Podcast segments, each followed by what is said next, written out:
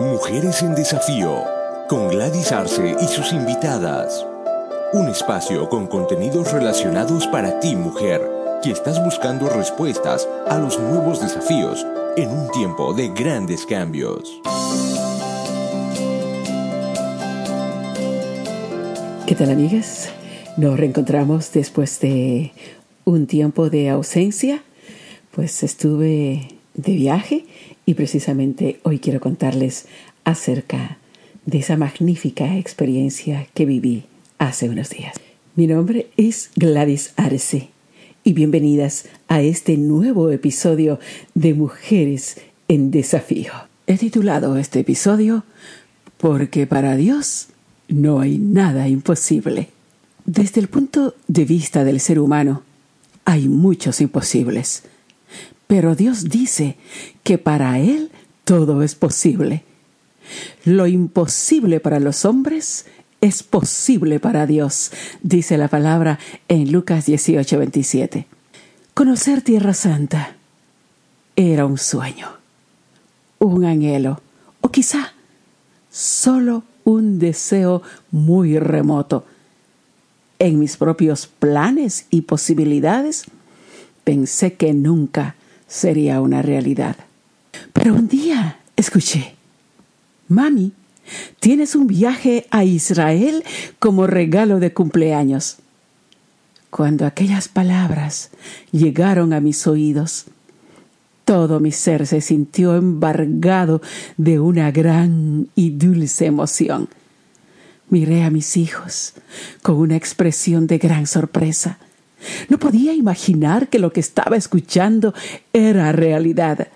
¿Estaba soñando o era una broma? Mis hijos me dijeron, solo avísanos cuando quieres viajar. Finalmente, la segunda quincena de octubre del 2016, recibí el paquete de mi itinerario y la información detallada acerca de la agenda de mi peregrinación por las tierras santas de la Biblia. Al abrir el paquete, mis ojos se llenaron de lágrimas por la emoción y la alegría que rebosaba todo mi ser. Aquel viaje era muy significativo para mí. Sentí que me invadía un sentimiento así como de una novia para ir al encuentro con su novio. Con esa emoción comencé a preparar mis maletas. Días antes de tomar el avión y luego el crucero, el ritmo del palpital de mi corazón se aceleraba como advirtiendo algo muy especial. Pronto estaría en Tierra Santa, donde se desarrollaron los periodos bíblicos del Antiguo y Nuevo Testamento y su impacto al mundo entero hasta nuestros días. Fueron quince días inolvidables de maravillosas experiencias y de bendiciones muy especiales. En lo personal, sentí como que Dios personalmente me invitó a conocer la tierra en el que Él, en su condición de hombre, nació, vivió, murió y resucitó. Dios dejó su trono para vivir y revelarse a los hombres con el propósito de rescatarlo del pecado y de la muerte. Así de esa manera siento que me hizo andar de la mano por los mismos senderos por donde él caminó, donde inició su ministerio, los lugares donde hizo los milagros más grandes y cumplió el propósito de vencer a la muerte con su resurrección. Entiendo que los propósitos de Dios son siempre grandes y eternos y que Él aún está trabajando en ese propósito por medio de sus escogidos y llamados a continuar extendiendo el Evangelio de salvación hasta que Él retorne en su segunda venida. Déjeme contarle algunos detalles del peregrinaje. Israel, tierra pequeña y pintoresca. Para los creyentes, la tierra de Israel es una tierra de mucho significado teológico e inspiración. Permite entender la base fundamental de nuestra fe en Cristo Jesús, Dios hecho hombre, Emanuel, Dios con nosotros. Belén, el lugar donde nació Jesús el Salvador. Belén, situada en territorio palestino a unos nueve o diez kilómetros de Jerusalén, entre cordilleras pobladas, llamada el Campo de los Pastores. La iglesia más antigua del mundo donde se encuentra la gruta recordada como el lugar donde nació Jesús actualmente está en trabajos de reconstrucción. Ese lugar fue donde los ángeles anunciaron a los pastores el nacimiento de Jesús. Se les presentó el ángel del Señor y la gloria del Señor los envolvió en su luz y se llenaron de temor, como relata la Biblia caminar por las calles de la ciudad antigua de Jerusalén y sus murallas, visitar el aposento alto, donde Jesús tuvo la última cena con sus discípulos, visitar el santo sepulcro, el lugar llamado Gólgota. Es el punto exacto donde, según los evangelios, se produjo la crucifixión de Jesús. Fue enterrado y resucitó. Estar en el estanque de Bethesda, donde Jesús curó al paralítico estar en el mismo lugar donde Jesús lloró mirando hacia Jerusalén en el Monte de los Olivos, recorrer por la vía dolorosa, estar entre los árboles de olivo, en el jardín de Getsemaní, visitar el jardín de la tumba de Jesús e ingresar en el lugar donde reposó su cuerpo. Fue una tremenda experiencia que toca las fibras más profundas de mi ser.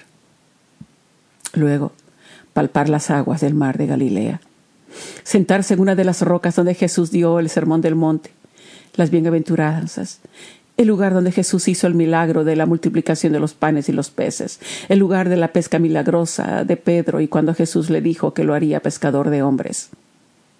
Visitar Capernaum, el centro misionero de Jesús, degustar de los peces del mar de Galilea y la experiencia de confirmar mi bautizo en las aguas del río Jordán, donde Jesús fue bautizado por Juan Bautista fue maravilloso e inolvidable.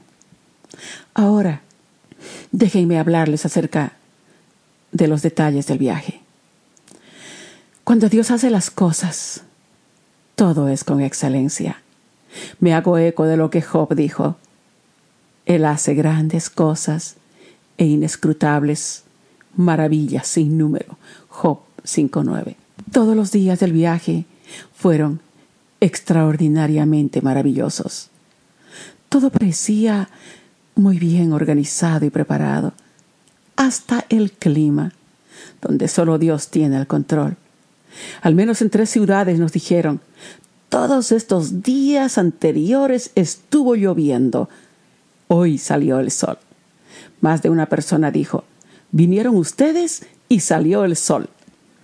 Estoy segura que Dios preparó de antemano días soleados de clima templado extraordinariamente agradable, propicio para el peregrinaje por los diferentes recorridos. Personalmente me sentí como transportada en las mismas manos de Dios, con todo confort y comodidad, seguridad y manjares en la provisión de alimentos. Durante el trayecto en bus por las diferentes avenidas y carreteras, se divisan hermosas vistas panorámicas de impresionantes paisajes naturales, plantaciones agrícolas y grandes bosques de arboledas, especialmente de pinos, grandes extensiones de olivares, naranjos y otros frutos. Lo impresionante es que, a pesar de la escasez de agua en toda la región desértica donde está ubicado el territorio de Israel, los guías nos informaron que la lluvia cae escasa y ligeramente y por periodos muy cortos. Pero con la tecnología de desalinización del agua del mar tienen, solucionado el suministro de agua para consumo y riego. Definitivamente Dios tiene cuidado de Israel, porque Él es un Dios fiel a sus promesas. Israel goza del favor de Dios y es prosperada aún en medio del desierto. El moderno estado de, estado de Israel, con raíces en la antigua tierra Israel, desde el patriarca Jacob, es una nación no grande, pero con una gran historia, una floreciente economía, hermosa naturaleza rodeada de montañas, riqueza histórica y cultural. Todo y cada rincón revela el sello del dedo de Dios. Definitivamente, La guía y explicación de maestros sabios y experimentados como el doctor Justo González y el doctor Samuel Pagán fue extraordinario. También la oportunidad de conocer y establecer relaciones de amistad con maravillosas personas de fe de diferentes iglesias y nacionalidades fue una bendición muy especial. Hmm. La presencia de Dios era parte de mi peregrinación. Sentí la mirada del Señor por los diferentes trayectos y rincones, aunque el tiempo fue como un relámpago, porque se siente que se necesitan más días, pero para Dios el tiempo es un ahora y un amén. Él puede hacer grandes maravillas en un segundo, y así fue. Déjenme contarles aún más. Navegar por donde navegó el apóstol Pablo. Recorrer en un gran crucero, con todas las comodidades y con la mejor atención, por los mares donde navegó el apóstol Pablo. Roma, Pompeya, Nápoles, Italia, Catania, Sicilia, Greta, Grecia, Éfeso, Turquía, Atenas, Corinto. Hmm, fue un privilegio. Definitivamente las piedras hablan. Cada uno de estos lugares y muchos otros que aún trato de procesar en mi mente abren mi entendimiento a una mejor comprensión del propósito de Dios, el por qué formó una tierra escogida, Israel, el propósito del ministerio de Jesús, el propósito de sus discípulos, el propósito del llamado del apóstol Pablo y el propósito de nuestro llamado como, creyentes de continuar cumpliendo la gran comisión. Como dice Romanos 8, 28 al 30, y con esto finalizo. Y sabemos que para los que aman a Dios, todas las cosas cooperan para bien. Esto es, para los que son llamados conforme a su propósito, porque a los que de antemano conoció, también los predestinó a ser hechos conforme a la imagen de su Hijo, para que Él sea el primogénito entre muchos hermanos, y a los que predestinó, a esos también llamó, y a los que llamó, a esos también justificó, y a los que justificó, a esos también glorificó. Gracias, querida amiga, gracias, querido amigo, por escuchar cada uno de estos episodios. Deseo que seas inspirada, seas inspirado en la obra de Dios en nuestras vidas y sobre todo en el amor de Dios y en sus misericordias que son nuevas cada mañana. Si este episodio te bendijo, compártelo con otras personas. Dios te bendiga y hasta nuestro próximo episodio. Hasta aquí, Mujeres en Desafío. Gracias por su atención. Esté atenta a nuestro próximo episodio.